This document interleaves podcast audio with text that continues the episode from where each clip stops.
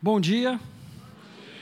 É, hoje eu estou dodói, né? Ontem eu fiz, fiz, a bobagem de pegar um peso errado e a coluna, pum, foi para o espaço. Então, assim, estou é, aqui um cinto apertadinho para ver se eu consigo é, falar com os irmãos. Minha esposa perguntou: você vai aguentar da aula? Assim, na hora que a gente começa a, pregar e a falar, a dor né, adormece. Depois a gente lembra, tá? Quando termina, que é a coisa difícil. Então, os irmãos vão, vão reparar que estou aqui com pouco movimento. Mas eu gostaria também de continuar orando, porque é pela graça de Deus que temos esse desafio e o privilégio, né, de trazer a palavra à igreja do Senhor. Querido Deus, estamos diante do Senhor e iniciando esse ano, iniciando esse trabalho, iniciando a leitura de Coríntios, nós precisamos, Deus, que o Senhor fale, que as palavras desse livro que estão escritos pelo apóstolo Paulo sobre o corpo, sobre o teu corpo, que teu Espírito Santo que distribui os dons, nesse momento distribua o dom do ensino. Ó oh Deus, que possa e também distribua o dom à tua igreja do discernimento.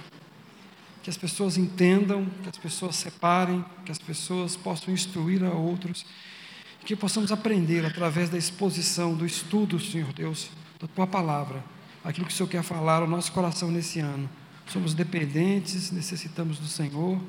E todo preparo, Senhor Deus, não tem valor algum se o Teu Espírito Santo não estiver à frente. Pedimos que o Senhor seja conosco nessa manhã e que a Tua misericórdia reine no meio da Tua igreja. Nós te louvamos, Senhor Deus, e queremos, Senhor Deus, estar submissos à Tua vontade em nome de Jesus. Amém, queridos. Nós vamos iniciar o livro de Coríntios. É, pedir até para o a leitura normal da igreja no NVI, normalmente eu leio em outra tradução, mas os irmãos acompanham aqui a NVI mesmo, que é o texto que nós vamos estar trabalhando. Nós vamos introduzir com três versículos e vamos né, esperar de Deus aquilo que Ele tem para nós. Paulo, chamado apóstolo de Jesus Cristo, pela vontade de Deus, e o irmão Sóstenes a igreja de Deus que está em Corinto, aos santificados em Cristo Jesus, chamados santos, com todos os que em todo lugar invocam o nome do Senhor, Jesus Cristo, Senhor deles e nosso. Graça e paz da parte de Deus, nosso Pai, e do Senhor Jesus Cristo. Bem, quando a gente começou a preparar esse livro, Pipe nos informou, né? Ah, vamos começar a estudar o livro de Coríntios. Então já temos lido, eu já tenho lido o livro de Coríntios algumas vezes já, depois que fomos informados da decisão do Pipe. E eu vou dizer a verdade, que nós vamos começar realmente a estudar o livro agora. Porque vocês vão descobrir como é que é lindo. Não adianta você estudar, estudar, estudar, estudar, né? E é importante estudar muito, ler muito, mas no momento em que você começa a ministrar a palavra ou dividir com o corpo, é que você aprende. Então, a partir de agora que eu vou aprender o livro de Coríntios com a igreja. Porque é nesse momento que o Espírito Santo vai falar. Vai falar porque o clérigo está falando? Não, é porque o corpo está reunido, que é outra noção importante. O corpo de Cristo. Nesse momento somos corpo de Cristo, estamos reunidos. Esse aqui é um lugar santo, porque o corpo está aqui presente. E se o corpo está presente, o cabeça está presente. Cristo está presente. E quem tem a ensinar não é o professor, não é o profeta, não é o, prof... não é o pastor. Quem tem a ensinar é o Espírito Santo. Nós somos todos canais. E isso é que vai nortear esse lindo e maravilhoso livro. Quão desafiador é estudar Coríntios. Porque você vai ter que fazer uma viagem no tempo e tem que se desprender de algumas coisas para que você entenda o livro. Então eu deixei algumas anotações, pedi até para o Bruno deixar na tela ali uma, um, um esboço completo. Opa, isso aqui para os irmãos, né? Eu estou deixando esse tema aqui, queridos, que eu vou fazer a introdução, que os meus colegas irmãos em Cristo vão continuar ao longo do ano. Mas para você, e quem quiser, né, só buscar com o Bruno, que está tudo disponível, isso é o esboço do livro e através, eu vou deixar aqui que algumas coisas que eu vou falar já estão fixadas e vai ajudar os irmãos a compreender. Vamos falar primeiro da igreja de Corinto. Né? Paulo tinha acabado de sair, Paulo tinha iniciado o seu ministério, e ele passou por Filipos, Tessalônica e Bereia, e ele sofreu muitas perseguições. Foi açoitado, perseguido, e isso foi tudo movimento de Deus para que ele chegasse nessa cidade de Corinto e lá iniciasse um trabalho. Por que Corinto? Corinto é uma cidade muito especial, é uma cidade portuária. Era uma cidade portuária, uma cidade importante, uma cidade que você tinha contato de várias pessoas. Isso era importante para o Evangelho. O Evangelho era anunciado e as pessoas saíam andando e falando daquilo que receberam. Então, Paulo foi para essa cidade e ele começou a desenvolver esse trabalho. E ele chegou lá em função dessas perseguições que ele sofreu. Ele chegou em fraqueza, chegou em medo. Ele constantemente estava tendo atrito nas cidades anteriores, né, aquela situação em Filipos, quando ele foi colocado em cárcere, quando foi açoitado. Então, ele é ser humano, e Paulo vai dizer, Paulo vai mostrar a humanidade dele na carta. Ele chega em fraqueza nessa cidade e começa então um trabalho maravilhoso. E as pessoas começam a amar Jesus, se forma a igreja de Corinto, uma igreja nascida com Paulo, ele chama de filhos. Paulo, movido pelo Espírito Santo, tem que sair dessa cidade, por vários motivos, porque é a expansão do evangelho, e chega na cidade de Éfeso. Retorna para essa cidade e começa a trabalhar. Para surpresa de Paulo, algumas pessoas chegam falando: Paulo, a coisa não está bem em Corinto, não. A situação lá está estranha. E Paulo também manda algumas pessoas, eles ouvem. De repente chega uma carta para Paulo, fazendo algumas perguntas. E assim nasce a carta aos primeiros Coríntios. Em que ano, mais ou menos? 56, como está ali no quadro. Vamos pensar, Jesus foi assunto ao céu em 33. Essa carta é de 56, Alguns livros podem variar, mas nós estamos dentro desse prazo. 20 anos então, tá bom? 20 anos que o Evangelho chegou ao mundo. Há 20 anos o Evangelho chegou ao mundo e agora nós temos essa carta sendo escrita. Essa carta é antes dos Evangelhos, tá bom, gente? Nenhum Evangelho tinha sido escrito ainda. Já existiam tradições, já existiam textos, mas não havia um texto fechado. Então, algumas coisas, o que você está lendo em Corinto não é o que você lê em Marcos, por exemplo, que é o primeiro. Está tudo sendo construído. Essa igreja está passando por alguns problemas. Esse é o cenário em que Paulo está diante dele e começa a escrever. Paulo sentou atrás de uma, de uma escrivania e começou a fazer um tratado teológico pensando: como deve ser uma igreja? Como deve ser a organização do culto? Não é isso. Pelo contrário, a igreja já existia, já estava funcionando, ninguém falou como deveria funcionar, foi movido pelo Espírito Santo, as coisas corriam bem, de repente começaram a correr mal. A carta de Paulo não é uma carta teológica construída para te ensinar, para... não, é prática. Estão te fazendo perguntas, estão com problemas, e eu fiquei sabendo de algumas coisas que vocês não me contaram, tá? Então Paulo começa a escrever. Esse é o texto. Então você não olha para Coríntios e fala, mas que tratado teológico profundo. Não, Paulo está aqui teorizando como deve ser o casamento. Paulo está teorizando como deve ser o, a, a, os dons. Não, é nada disso. A confusão já estava armada, os problemas já estavam acontecendo e Paulo tem que responder. Na verdade, toda vez que você pegar uma carta de Paulo para estudar, pense bem. Você não sabe quais são as perguntas, você só sabe as respostas. E esse é o problema.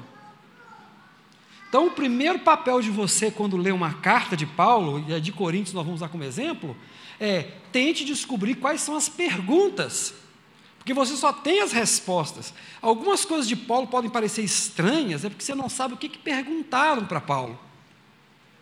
E é o contexto e o exercício que vai te dar isso. Então você nunca lê um texto pensando que Paulo. Vou, vou escrever um livro, eu vou entrar para a história. Paulo tem tanta certeza que aquilo é uma carta, que ele tem hora que ele fala assim: não é o Senhor quem fala, sou eu, tá? Vai ter essa expressão lá. Não ordena o Senhor, mas eu tenho, dou essa opinião. Ele tem tanta liberdade por ser uma carta e não saber que aquilo ali vai virar palavra de Deus, que ele dá a liberdade de escrever isso. não é o Senhor, mas eu que falo. Ele tem a liberdade de chegar no final e mandar recado para todo mundo. Ó, a turma aqui ó, da igreja, né, de Priscila manda um recado para vocês. Dá um, dá um joinha aí, dá um ok, né, se fosse a linguagem hoje. Dá um joinha. Está legal, gente? Está tudo bem? Ó, a turma aqui está mandando um abraço. Estou mandando o Timóteo, vê se trata ele bem, que ele é dos meus, tá? Cuida dele direitinho, dá comidinha para ele, cuida dele, honra ele, por favor, que ele está me representando.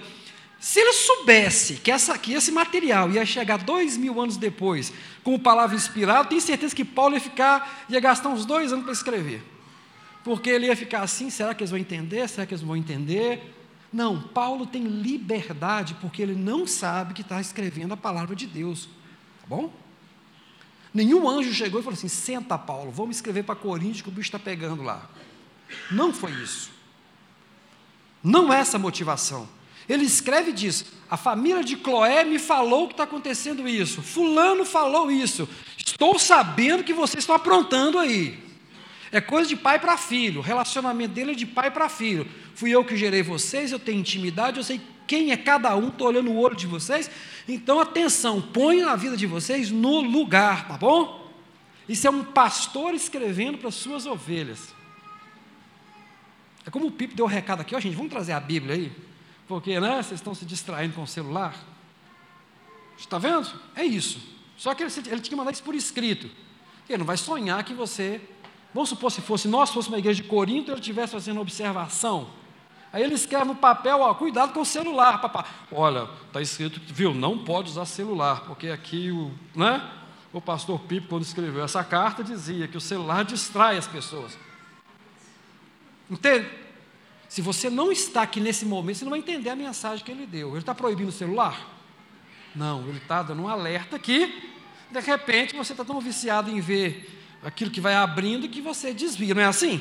Olha o contexto.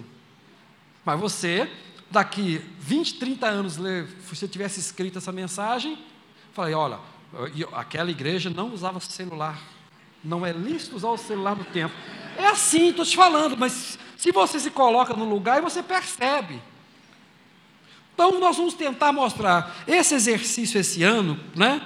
Com todos os professores e pastores da igreja vão estar, vão estar trabalhando, porque a palavra não é dada por um, é dada pelo Espírito, e Deus usa quem Ele quiser para entregar a palavra. E outra coisa linda também que está dentro do texto, né? O dom não é meu, o dom é, é para servir a igreja. Então, quando eu ensino, eu sirvo, então eu faço mais que a minha obrigação e dever, porque o dom foi dado para isso. Assim como aquele que administra, assim como aquele que profetiza, assim aquele que estende a mão, aquele que cuida, aquele que organiza. É? São dons dados por Deus para servir o corpo. Essa carta vai ensinar-nos a ser igreja como igreja. Essa, esse é o grande segredo, isso é lindo. Então essa igreja, agora, essa igreja, ela não está no ar, pairando no ar, ela está inserida num lugar. E que lugar bacana. Só para vocês terem uma ideia, eu vou ler algumas coisas sobre esse lugar, para vocês entenderem. A cidade foi era uma cidade grega que foi destruída pelos romanos 146 anos antes de Cristo. O Júlio César fundou ela em 29, quer dizer, próximo da chegada de Jesus ela é refundada, ela é destruída.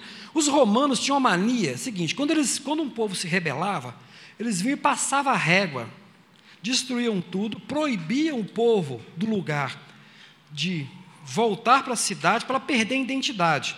Assim foi com Jerusalém no ano 150.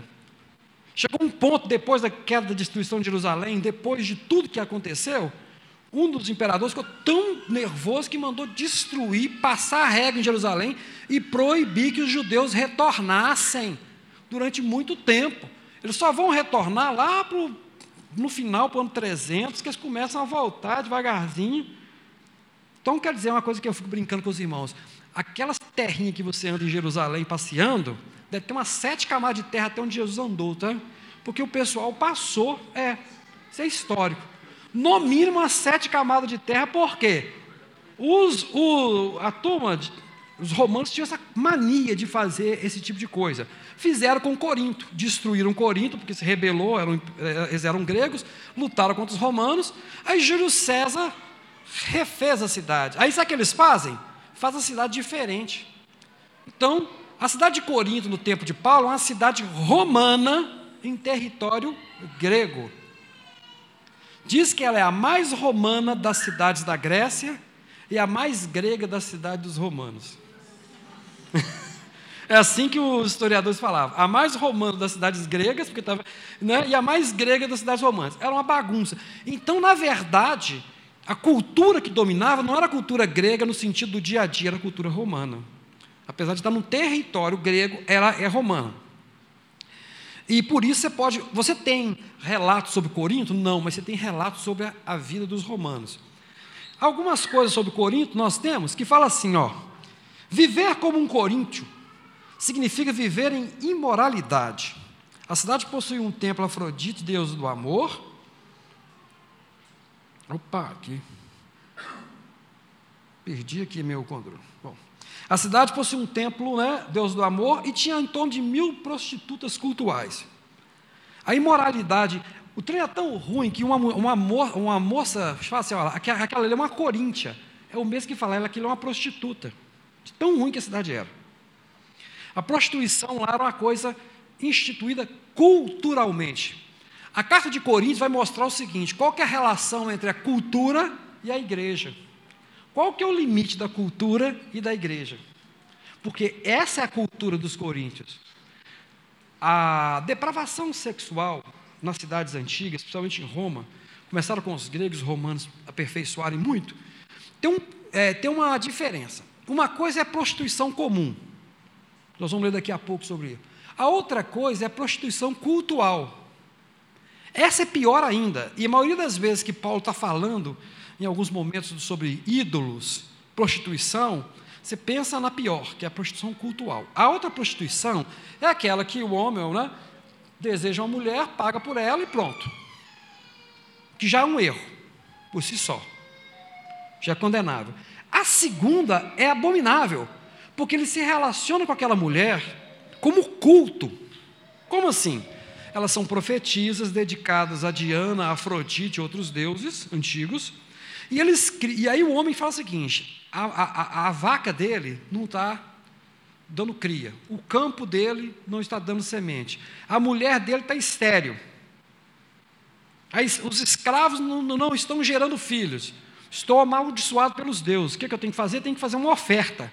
A oferta não era só dinheiro, não. A oferta era procurar uma prostituta cultural e ter relações sexuais com ela, porque ele entendia o seguinte: que se ele tivesse relações com essa mulher, né, ele estaria abençoando a, a semente dele, a casa dele, o gado dele, tudo. Isso vem desde os cananeus. Isso é uma cultura oriental antiga. Por isso que sempre havia a conotação da prostituição com idolatria. Não era possível participar de um culto de idolatria sem se prostituir com o corpo. Então, além da prostituição social, que existia pelo puro prazer, existia na cabeça deles a ideia de que a prostituição com essas mulheres não era uma traição à sua esposa, pelo contrário, estava abençoando a sua casa. Porque ele estava colocando, né? Depositando algo no que é sagrado. Esse é o lugar onde Paulo vai pregar. E esse, então você imagina como que é a sociedade em volta, mas ela não interrompe só com isso. Olha só, muitos povos, muitos deuses, né? E muita sabedoria grega. É, Demóstenes declara sobre as mulheres. Eu quero ver, eu quero que mulheres, vocês vejam como que eram as mulheres do tempo dessas cidades próximas. O Demóstenes, que é um pensador grego, dizia o seguinte: temos amantes para nos regozijar. Temos escravas compradas para cuidar dos nossos corpos. E, finalmente, esposas que devem conceder filhos legítimos e estão encarregados de supervisionar todos os nossos é, mistérios domiciliares. Então, um homem livre, corintiano ou romano antigo, tinha. de Coríntio, né? Desculpa, objetivo aí, né? Rolou. Perdão aí para os corintianos, um coríntio, né? Então, um homem coríntio, né? Ele tinha livre, um cidadão livre. Isso não se aplica aos pobres e escravos, tá bom? Um homem livre, ele tinha pelo menos três mulheres, ou três relações. as, as amantes, as escravas e a mulher, a esposa. A esposa é para gerar filho e cuidar dos, da parte de supervisão. Ou seja, só para procriar mesmo, para gerar laço, que também tem alguma coisa a ver com a estrutura familiar. Era assim que assim é a distribuição, a relação entre homem e mulher nessa sociedade. É dessa sociedade que vai nascer uma igreja. As pessoas entram para a igreja conhecendo Jesus, eles não são judeus, então eles não tinham aquele código de moralidade que foi ensinado ao longo dos anos, eles não tinham aquele cuidado que a lei foi preparando os judeus. Você não pode comparar essa igreja de Coríntio, 20 anos depois, com aquela igreja né, de Jerusalém, que as pessoas vendiam seus bens, depositavam nos pés dos apóstolos. A igreja primitiva que o pessoal fala? Se você pensar bem, a igreja de Corinto é a igreja primitiva, tá? É primitiva, sim. Ela, ela, ela tem 20 anos. Ela, há 20 anos depois. A igreja de Jerusalém você não pode comparar, por exemplo, o que acontece em Atos em Jerusalém e tentar e achar que acontecia a mesma coisa em Corinto. Corinto você vai compreender através das cartas de Paulo. É um bando de gente vindo desse lugar horrível. Olha só as relações. Outra coisa, sabia que não existia casamento. Como assim, Cléber? Casamento é diferente lá. Você, fa... você tem que ir no juiz para fazer um noivado? Como é que você faz um noivado? Você olha para a menina, vou ficar noivo dessa menina. Chama os pais, papapá, compra um anel e pronto, não é assim? O noivado, é, o noivado você não vai no cartório registrar e não é reconhecido. Assim é o casamento romano. Ele não é reconhecido se você não tem que levar na justiça, se você não tem essa relação. O cara olhou, gostou, chamou a família, tem do, se tiver herança envolvida, melhor ainda. Pronto, minha mulher, não gostei. O que, que eu faço? Tchau, terminou o noivado. Como é, como é que se termina o noivado? Publica no jornal, entra na justiça, tem advogado.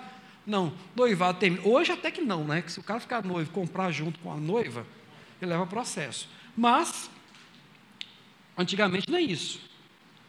Esse é o ambiente em que estão inseridas as pessoas. Quando Paulo não deixa sua esposa, a esposa não deixa seu marido, que era fácil deixar.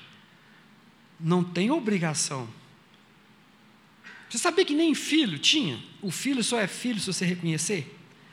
Sabe como é que reconhece? O menino nasce, você pega o menino, leva no meio da rua, lá numa praça, no lugar, e fala assim: ah, esse é meu filho. Pronto. Se você pegar o menino e colocar, se você pegar o menino que nasceu e colocar lá no chão ou no montezinho e sair fora, ele não é seu filho, não. Você não reconheceu. Aí passa os mercadores, passavam os mercadores, pegavam o menino e levavam embora como escravo. Ou ficava morrendo de fome lá. O pai tinha que reconhecer o filho, reconhecer ela, levantar o menino e dizer: Esse é meu menino, meu filho. Então não havia essa questão. Ele podia abandonar a criança. Isso era na, na, na, é, é na cultura romana. Quem quiser aprofundar, tem um livro chamado A História Privada, é do ano 1 ao ano 1000, Roma. Esse livro, se vocês quiserem também, tem em PDF aí. Quem não, é um livro de bolsa, você consegue comprar uns 40, 50 reais. É um bom livro. Não é um livro cristão, mas vai contar a história desse período e ajuda a gente a fazer uma relação. História privada, né? Roma do ano 1 ao ano 1000. Recomendo a leitura desse livro, tá? Parte do que eu estou falando está nele. Então, assim, é, por que, que é importante? Está no contexto. Você só vai entender por que, que Paulo está escrevendo aquelas coisas se você entender que Paulo está escrevendo para uma sociedade complicadíssima. Olha como que a, a situação deles é difícil. Não havia reconhecimento civil, escravos não se casavam. Porque, por acaso, o seu animal casa? Você tem um, um cão, você casa o seu cãozinho? Não é? Não. Para eles, escravo é igual um cãozinho, tá, gente? Então, não tem casamento escravo. Isso também me chama atenção, porque Paulo está escrevendo para uma igreja que é composta de escravos e livres e pobres. Três coisas diferentes ricos, livre, maior de idade, que pode ir na ágora. A ágora é o local onde eles faziam, né, seria o local, o juízo comum, onde você apresenta suas questões, onde você faz os seus questionamentos. É o tal da democracia, né? Só que é só um percentual pequeno de pessoas. Se você é livre, Se você é adulto. Ah, você tem que ser livre, casado. E, tem, e não pode ter um pai também, não. Porque senão, quem, quem é filho com pai vivo não tem direito a participar das decisões, tá bom? Por isso que matava muito o pai na época também. Porque o filho só podia ser filho se não tivesse o pai, para ser senhor, chefe de família. Ele tem que ser o chefe da família. Ele não pode ter o pai vivo. A não ser que o pai fizesse transferir, é, o emancipasse. Caso contrário, ele não tinha direito a nada. Ele é como um menino, mesmo estando com 50 anos, por exemplo, quando o pai estiver vivo. Então, esses homens são os homens livres. Tinha é, os ricos. Você tem os pobres, que podem estar livres, mas é pobre. E tem o escravo, que não é considerado como gente. Tanto que não tem casamento para ele. Não existe casamento. Pode se juntar, pode juntar com três, com quatro. E a igreja é composta de quem? De muitos escravos, uma parte de livres e pobres. Então você tem, esse então são, esse é o pano de fundo para que Paulo, onde Paulo está inserido. E o Evangelho é transformador. Nesse ambiente caótico, sem valor, as pessoas vêm no Evangelho.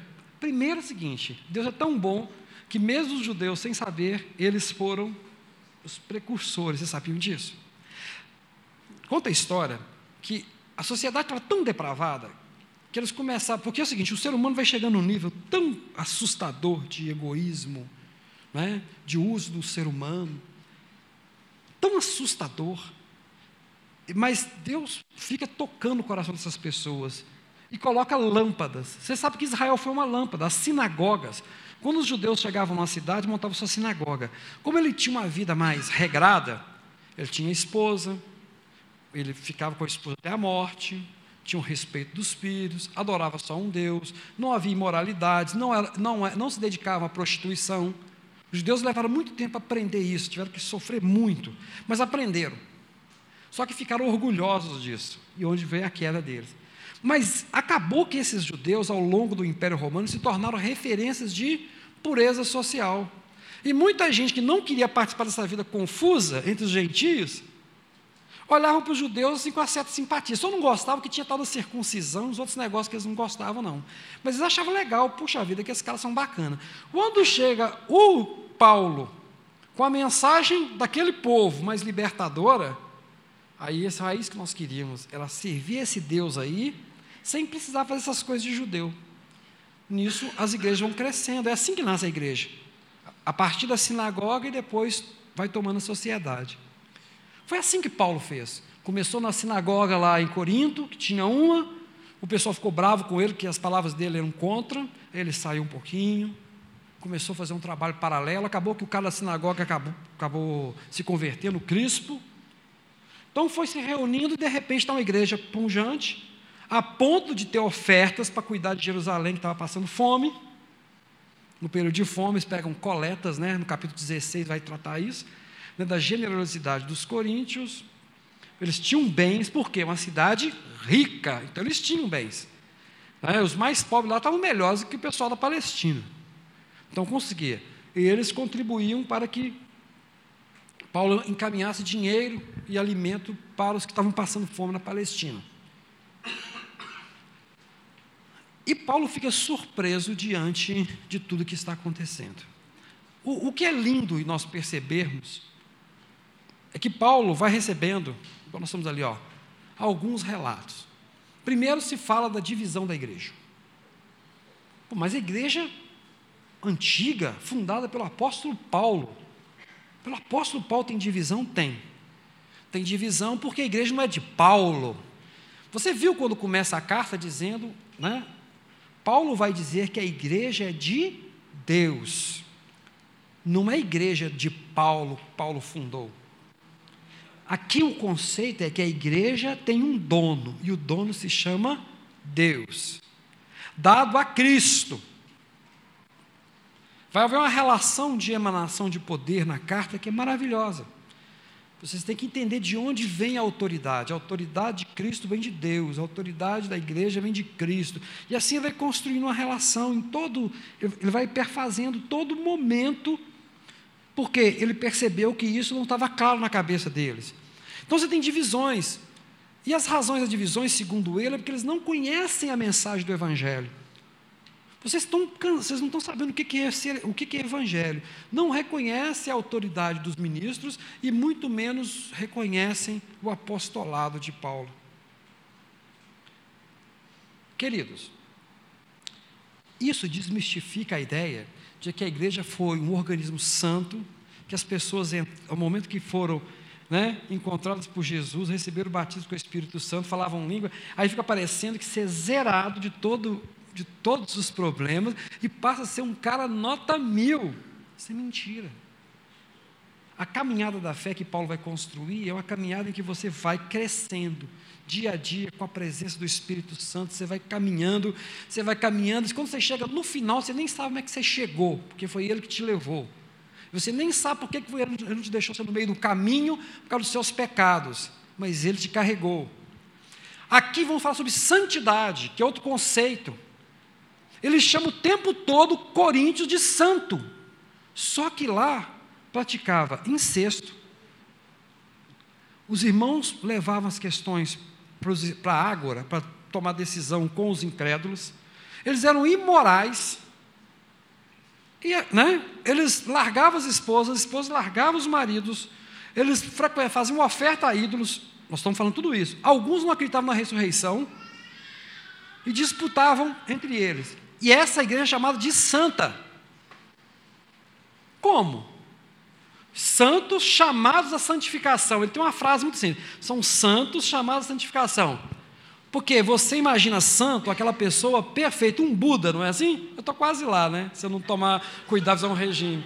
O Buda, né? Eu sempre falei o seguinte: eu, eu sou professor de religiões comparadas. A primeira religião que a gente estuda é o hinduísmo. Né? O budismo vai ser uma consequência do hinduísmo.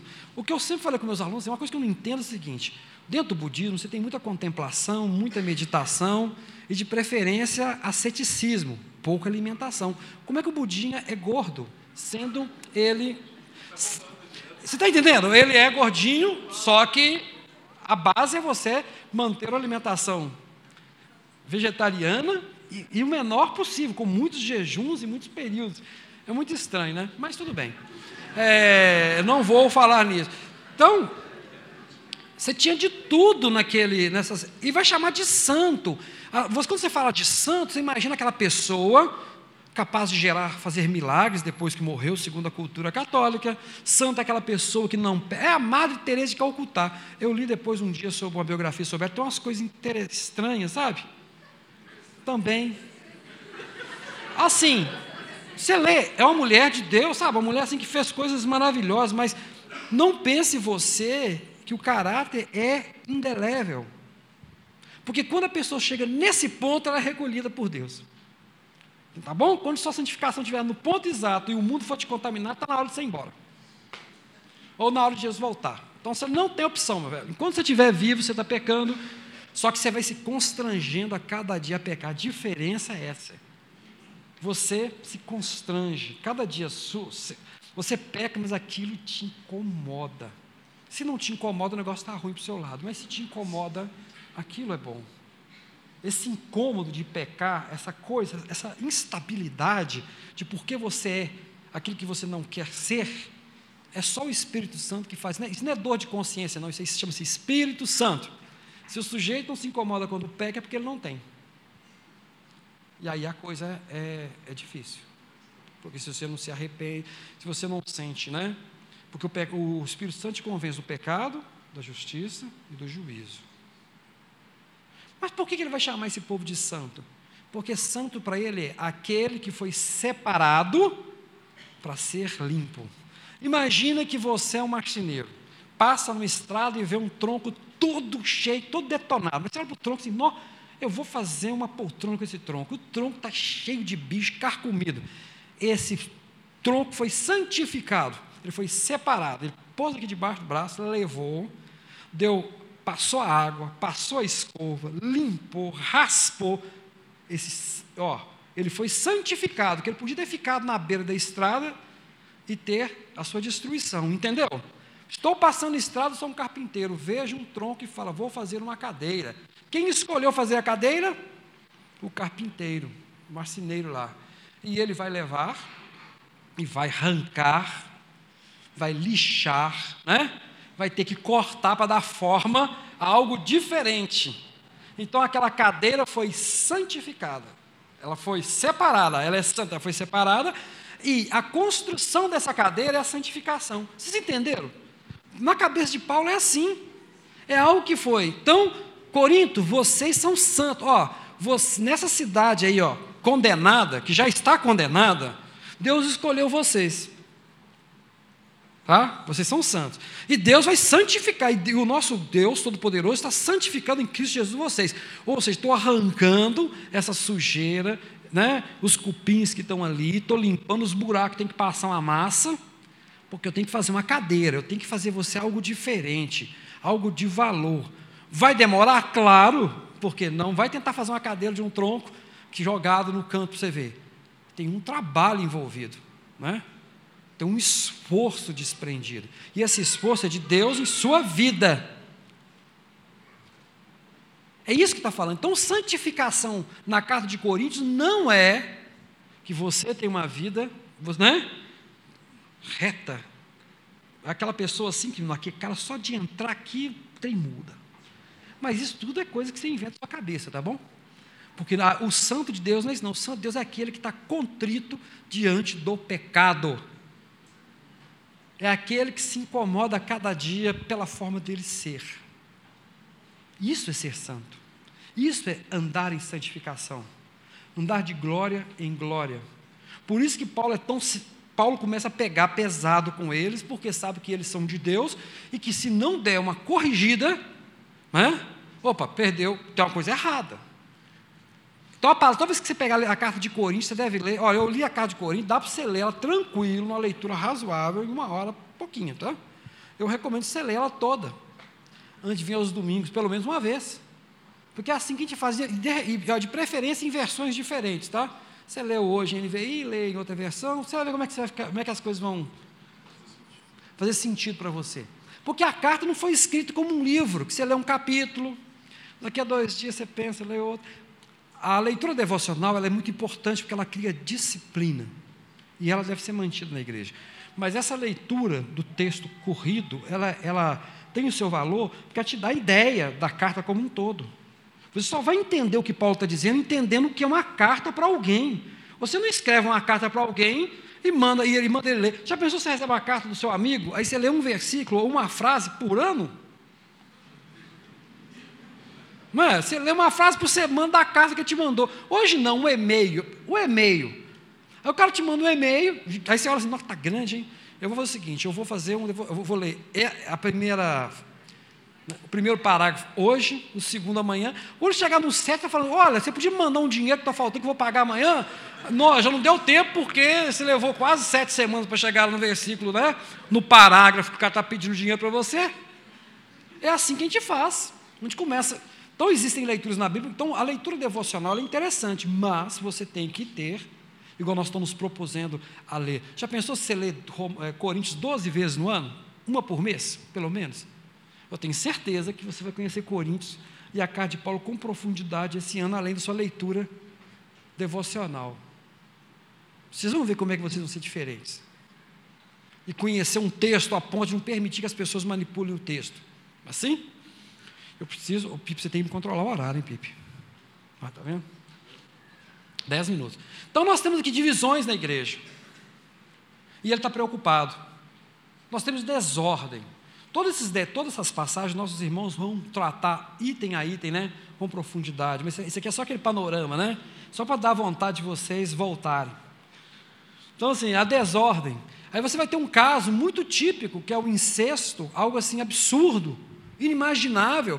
E o que Paulo fica mais preocupado é que a condescendência dos irmãos. Você pergunta, como é que os crentes podem permitir um incesto, o cara ficar com a, com, com a madrasta? Como é que, como é que povo esquisito? Opa, vai ver onde que eles estão inseridos. A imoralidade é tão grande que começa a passar a ser rotina.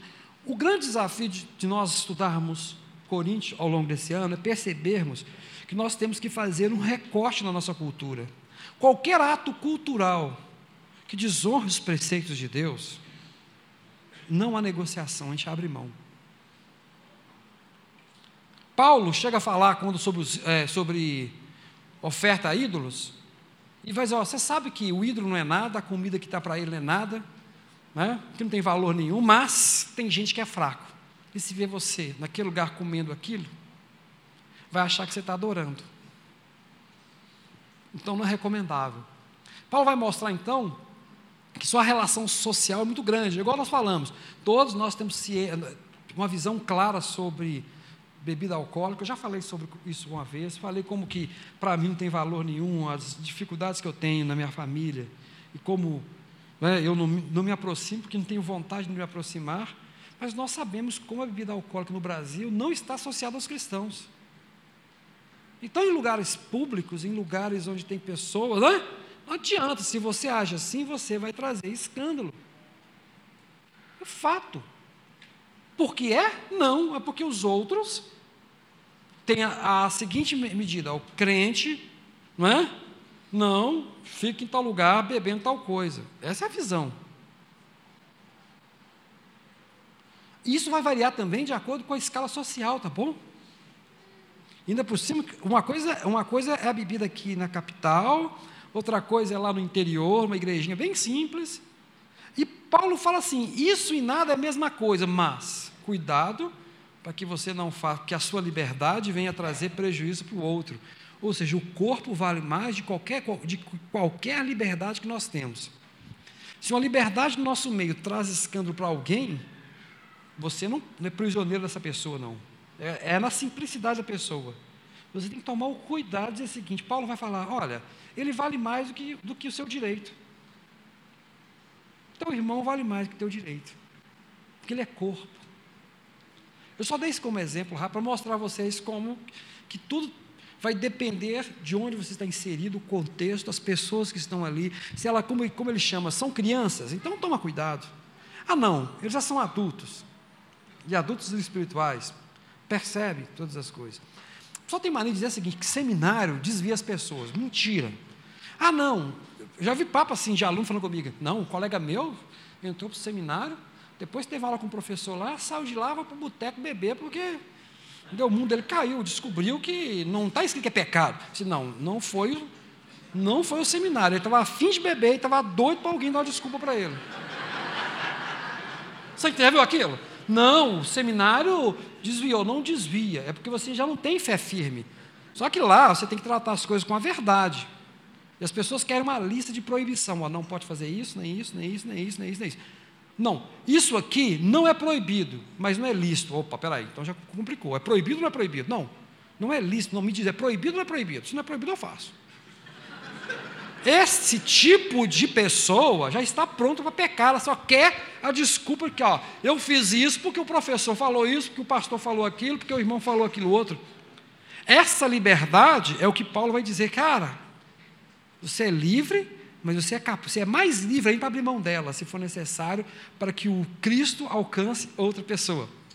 Eu fico brincando assim, a gente anda assim, tranquilo, de barba e tudo. Aí Deus te pega você e te manda para o interior, seja aqui do país, todo mundo quer ir para fora do Brasil, tem muita coisa ruim no país aqui, tá, gente?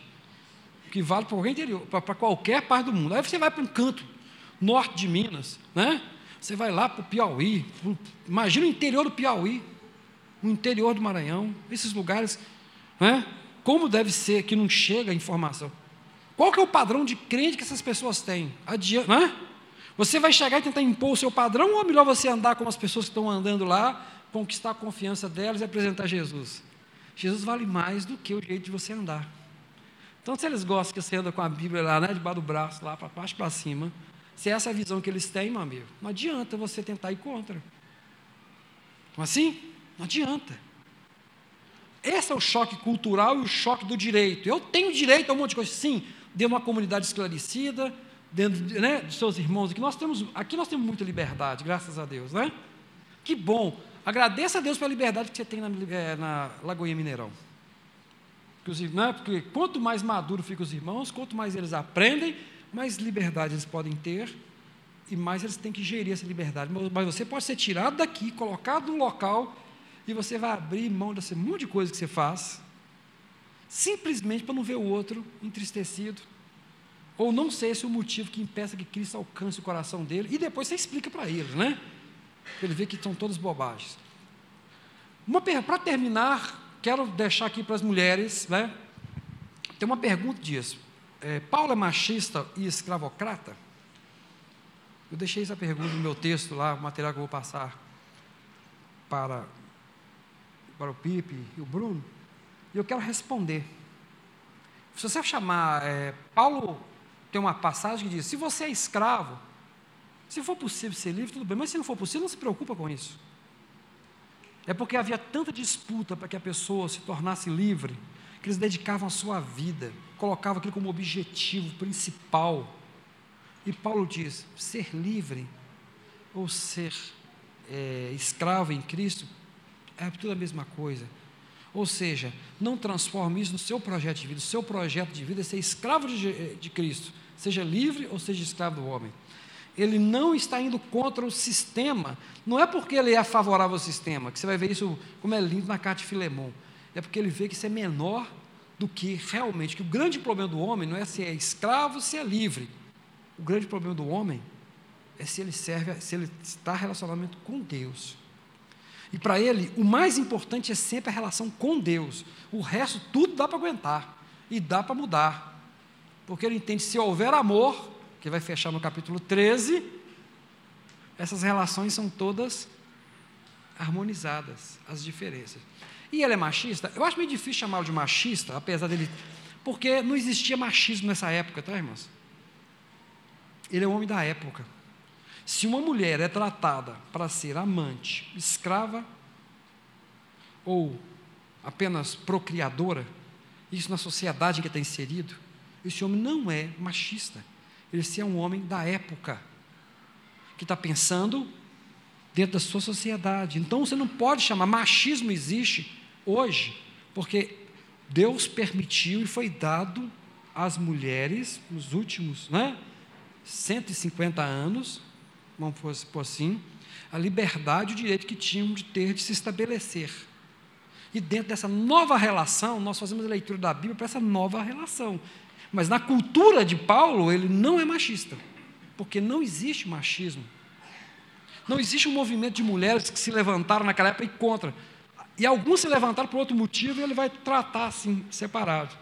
Então você não pode tratar a cultura de Paulo, a forma que Paulo trabalha, isso é importante. Tem pessoas que acusam a Bíblia né, de ser né, de apoiar o machismo, de apoiar a escravatura. Não, isso é uma ignorância. Só seria se naquela época existisse esse tipo de movimento contrário. Não existe. Porque, para ele, o, mais, o problema maior da, da humanidade não são as relações sociais, é a relação com Deus.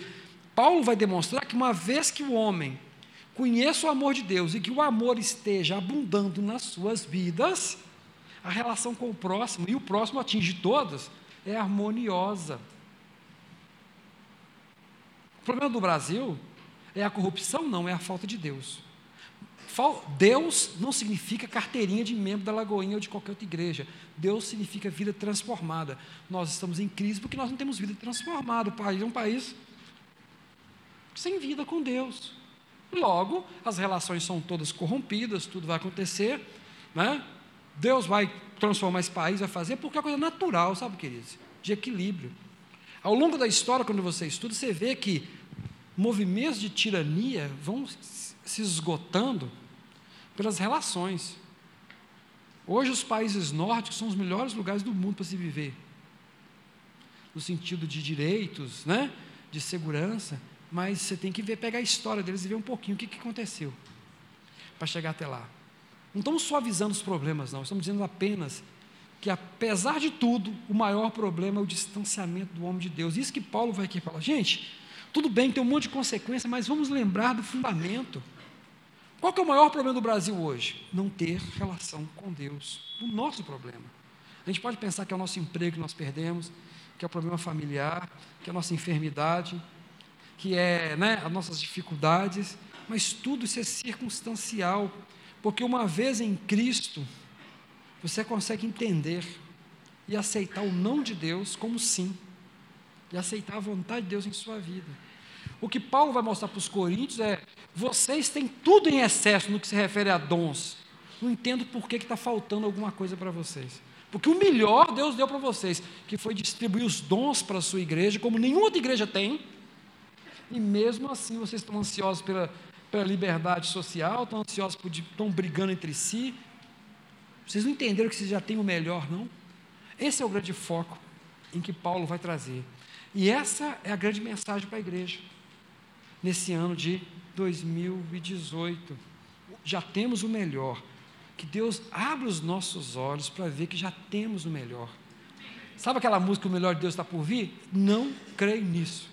Já veio na cruz do Calvário e tem se mantido até hoje em nosso meio.